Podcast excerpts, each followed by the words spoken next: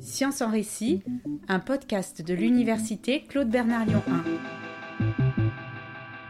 1. 8, 7, 6, 5, 4, engine ignition 2, 1, 0. Cathy Quentin-Nataf est enseignante-chercheuse à l'université Lyon 1. Au laboratoire de géologie de Lyon, elle tente de percer les mystères de la planète Mars. Elle contribue pour cela à des missions spatiales internationales destinées à lever le voile sur notre petite sœur du système solaire. Elle participe notamment à la mission Mars 2020, celle de Persévérance, le rover à la recherche de traces de vie martienne. Cathy a accepté de nous révéler comment elle a vécu les temps forts de cette mission scientifique historique. Bonjour Cathy. Bonjour. Alors, euh, depuis février 2021, le rover Persévérance explore la planète Mars. Peux-tu nous expliquer quelle est sa mission? Alors, euh, ce rover Persévérance euh, a une sorte de double mission. c'est une mission américaine, une mission NASA. Donc, c'est un rover, un petit robot qui explore la planète et qui veut comprendre voilà, les roches, la composition des roches qu'il y a dans le site d'atterrissage. Mais c'est aussi une mission de récolte d'échantillons. Euh, pour un programme euh, d'exploration beaucoup plus large qui consistera à aller rechercher ces petits échantillons que Persévérance euh, a récoltés pour les ramener sur Terre. Et c'est un challenge technologique car nous n'avons jamais redécollé de Mars vers la Terre. C'est une sorte de première pierre à une éventuelle exploration de la planète par l'homme. C'est presque de la science-fiction. Euh, oui, oui. Mais ça reste euh, très concret parce que les développements technologiques euh, sont là et, ce programme de retour d'échantillons se prépare et vraiment persévérance, c'est cette, la première étape, c'est-à-dire collecter les meilleurs échantillons possibles qu'on pourra après ramener sur Terre. Alors quel est ton rôle, toi, dans cette mission? Alors ces missions-là, elles sont, il y a énormément de monde évidemment, c'est des, des, mastodontes, il y a plusieurs milliers de personnes qui sont impliquées. Et donc on est un petit maillon de la chaîne, on est très impliquée, je suis personnellement très impliquée, euh, je travaille tous les jours sur cette mission, euh, mais alors je suis loin d'être seule, d'être la seule, clairement. Euh, le robot, alors les, explorations par des robots sur des planètes se pilotent tous les jours. Donc il y a tous les jours un aspect qu'on appelle opérationnel, où on envoie des consignes aux, robots pour qu'ils puissent faire ces mesures, ces analyses. Et ça, c'est un planning qui occupe une cinquantaine de personnes tous les jours avec un planning extrêmement contraint. C'est pas là où on fait la science en fait, c'est là où on planifie les observations scientifiques. Et, euh, à Lyon, on est très impliqué. Euh, moi-même, je suis très impliquée. Ce qui est un petit peu euh, délicat et, ce qui est une, contrainte pour nous, c'est que ce rover est piloté depuis les États-Unis, depuis Los Angeles. Et donc les horaires sont on, 9 heures, on a 9 heures de décalage horaire avec les horaires de pilotage. Donc on, on travaille euh, de nuit, typiquement. Voilà. Par exemple, la semaine prochaine, je vais commencer à travailler à minuit. Du coup, tu te retrouves aux commandes de ce rover. Voilà, après, je, aux commandes, je ne suis pas toute seule. Je suis dans l'immense chaîne de commandement de ce rover. Oui, oui, exactement. Avec un petit maillon de la chaîne, c'est vraiment très. Euh, c'est une organisation militaire, hein, de toute façon, pour, faire, euh, euh, pour piloter un engin pareil. Il y a plusieurs instruments. Donc, chaque instrument demande bah, je voudrais faire telle observation. On regarde le coût en, énergie. Est-ce qu'on a la place pour, pour acquérir le volume de données sur les disques durs, par exemple? Et c'est un. Après, euh, il y, a des choix qui sont faits par des personnes qui sont au-dessus, qui sont là pour euh, choisir. Euh, il y a des personnes qui sont au-dessus des instruments, qui choisissent quelle observation sera faite. Et on construit le plan comme ça, petit à petit, dans un temps assez court quand même, hein, parce qu'il faut faire ça vite pour pouvoir envoyer le, planning du rover avant une, certaine heure.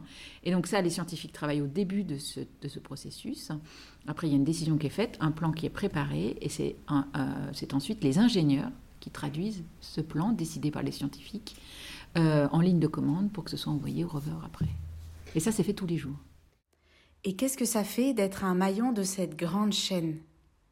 Ah, c'est quand même euh, c'est passionnant, c'est sûr. C'est même irréel parfois euh, de se retrouver à se dire qu'effectivement on est en train d'envoyer des consignes, des consignes à un rover. Mais j'avoue aussi que j'apprécie ce travail d'équipe, quoi. Et, et j'apprécie ce travail militaire. On est, formé, on est entraîné à faire un tel ou tel rôle dans les opérations. Et euh, ce qui est bien, c'est que chacun sait ce qu'il a à faire. Et, du coup, ça, ça tourne. Tu nous as dit que tu devais travailler parfois la nuit. Est-ce qu'il y a d'autres contraintes de ce type? Alors euh, oui, on en a eu au tout début. Alors au tout début, c'était même pire parce que les trois premiers mois après l'arrivée de Persévérance sur Mars, on a travaillé aux horaires martiens. Alors Mars, ce qu'il faut savoir, c'est que la durée d'un jour martien, c'est 24 heures et une trentaine de minutes. Donc c'est un peu plus long. Et donc on était un peu décalé chaque jour un peu plus. Et donc à cette période-là, on a eu effectivement des moments où on commençait à travailler en plein milieu de la nuit, mais on a eu aussi la chance d'avoir des moments où euh, en Europe, on travaillait à des heures de bureau. Donc j'ai fait quelques euh, euh, voilà, travail sur les opérations en commençant à 9h du matin, c'était fort agréable. Maintenant, depuis euh, trois mois, comme c'est un, robot qui est piloté in fine depuis Pasadena, dans la banlieue de Los Angeles, eh ben, c'est aux heures de Los Angeles. Donc ça peut, si par exemple, on essaie quand même plus ou moins quand même de suivre encore l'heure de Mars, et donc, ça varie entre commencer à 9h du matin euh, à Los Angeles, euh, ce qui pour nous euh, est 16-17 h quoi. Et donc, ça, c'est au mieux. Et ça peut commencer en, dès l'après-midi, l'heure de Los Angeles, auquel cas, pour nous, c'est minuit, quoi. Et ça fait très mal dans la semaine.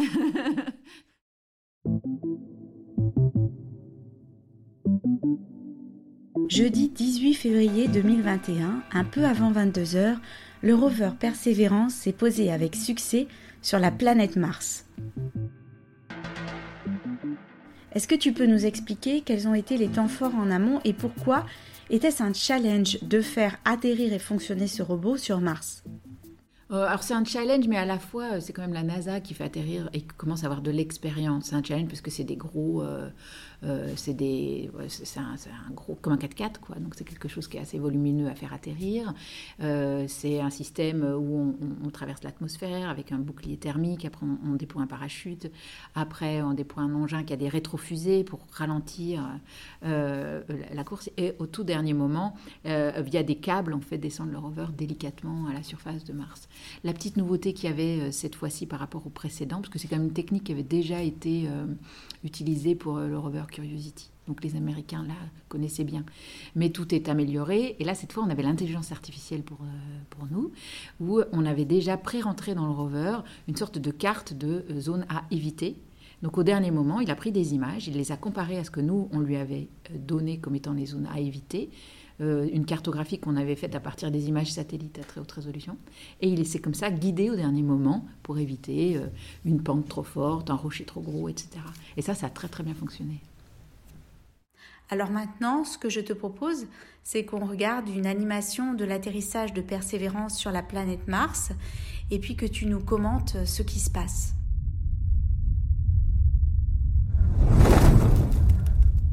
Alors là, on a une séparation du bouclier thermique. Le bouclier thermique, c'est cette espèce d'énorme capsule qui euh, est fabriquée dans un matériel pour pouvoir résister au frottement de l'atmosphère. Parce que là, faut vous imaginer qu'on arrive euh, à plusieurs euh, kilomètres par seconde et ça crée des tels frottements que ça, voilà, ça tuerait tout, tout, composant. Donc il faut vraiment un bouclier thermique qui puisse résister à des températures très très forte pour protéger, euh, pour protéger le rover.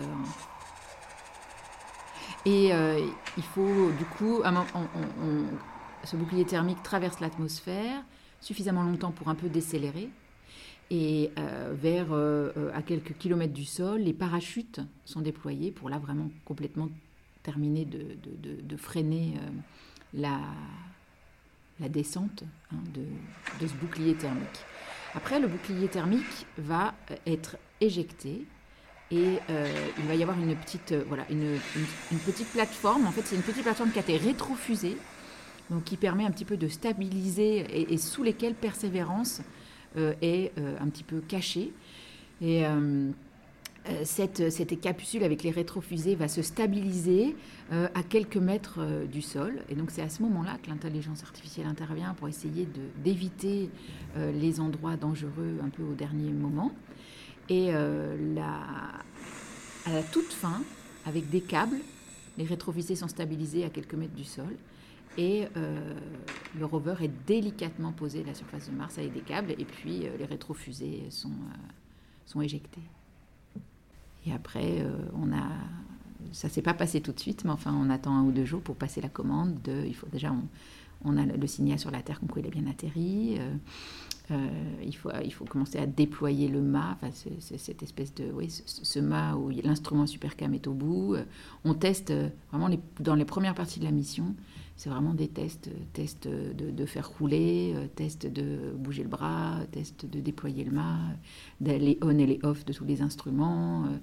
Il y a toute une phase euh, où on n'a fait que des premières techniques avant vraiment de rentrer. Euh, on a eu quelques mois avant d'avoir euh, tous nos, toutes nos exemples de mesures scientifiques qui étaient rodés. Cet atterrissage de persévérance était bien sûr suivi partout dans le monde. À la NASA, après un suspense insoutenable, c'était une explosion de joie.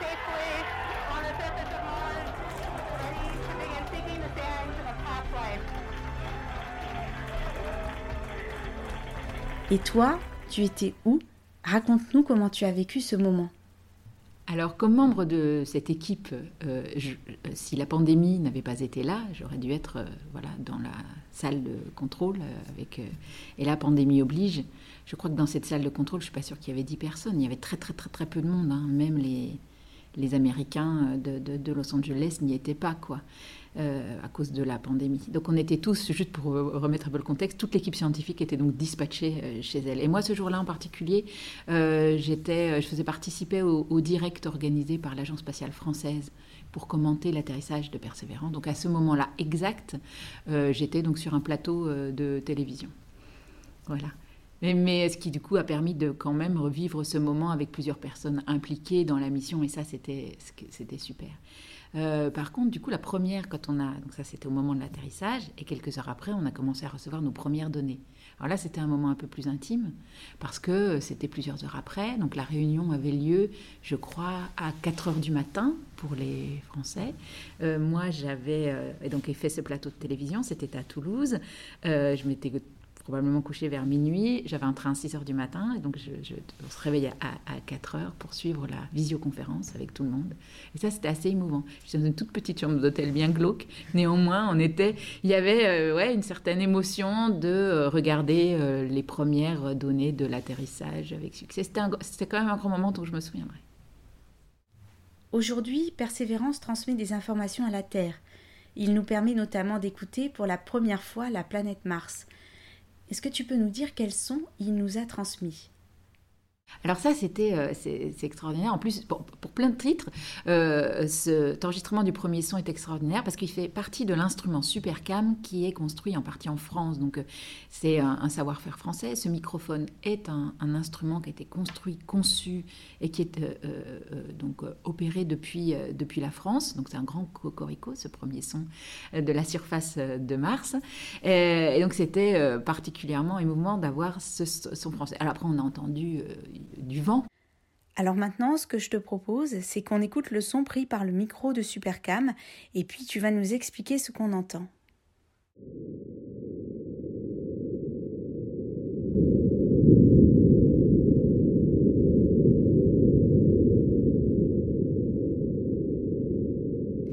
Alors bon, euh, déjà juste pour la petite histoire, vraiment quand ce premier son est sorti, c'était extrêmement émouvant pour mes collègues quand, euh, qu'on construit, conçu ce petit euh, micro, ce instrument euh, Supercam. Et là, en fait, ce qu'on entend essentiellement, c'est le vent.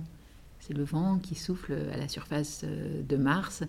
Et du coup, les personnes qui analysent la turbulence de l'atmosphère, les vents dans l'atmosphère, la façon dont les, masses d'air se déplacent sur Mars, peuvent exploiter ces enregistrements du micro parce que on peut voir la propagation des sons et donc on a la dynamique de l'atmosphère. Alors Persévérance nous a aussi envoyé ce son.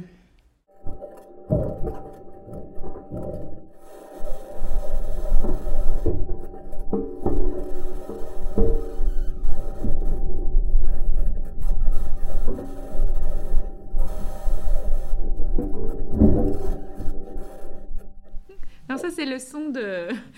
C'est drôle, hein, ça fait quand du bruit. C'est le son de persévérance qui roule. Alors euh, oui, c'est assez, assez drôle. Euh, c'est très euh, métallique hein, comme son, hein. les petits trous. On peut pas dire qu'elle caresse les cailloux. Je l'avais jamais entendu celui du, du rover qui roule. C'est ah génial. Alors maintenant, on va écouter un troisième son, celui de l'instrument embarqué à bord du rover Persévérance et qui l'accompagne dans sa mission.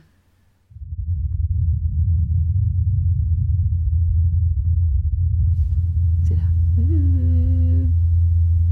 Le petit à l'arrière, c'est en fait le son de l'hélicoptère qui est assez loin hein, euh, de Persévérance et qui est entendu pendant un de ses vols. Alors ça, ça a permis euh, de faire euh, une science incroyable sur la propagation des sons parce que on savait où était l'hélicoptère, où était produit le son. Et, euh, et puis il y a eu des, il y a des découvertes incroyables sur le fait que les sons ne se propagent pas de la même façon sur Mars que sur Terre.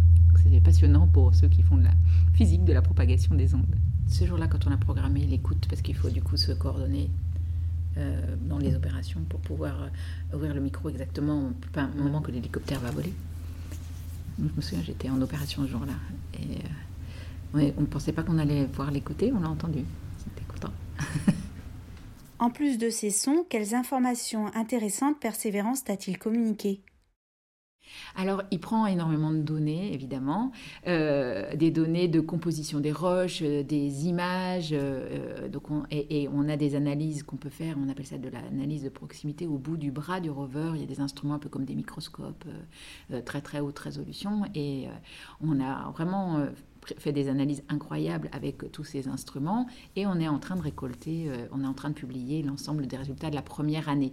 Dans les grands résultats qui sont déjà parus, donc que j'ai le droit de commenter, parce que tant qu'ils ne sont pas parus, je ne peux pas les commenter, euh, il y a eu euh, la toute première image qui a été prise par l'instrument français Supercam, qui était une image prise au loin du, du, delta. C'est une figure qui prouve qu'il y a eu un lac, un endroit où on s'est où on a atterri.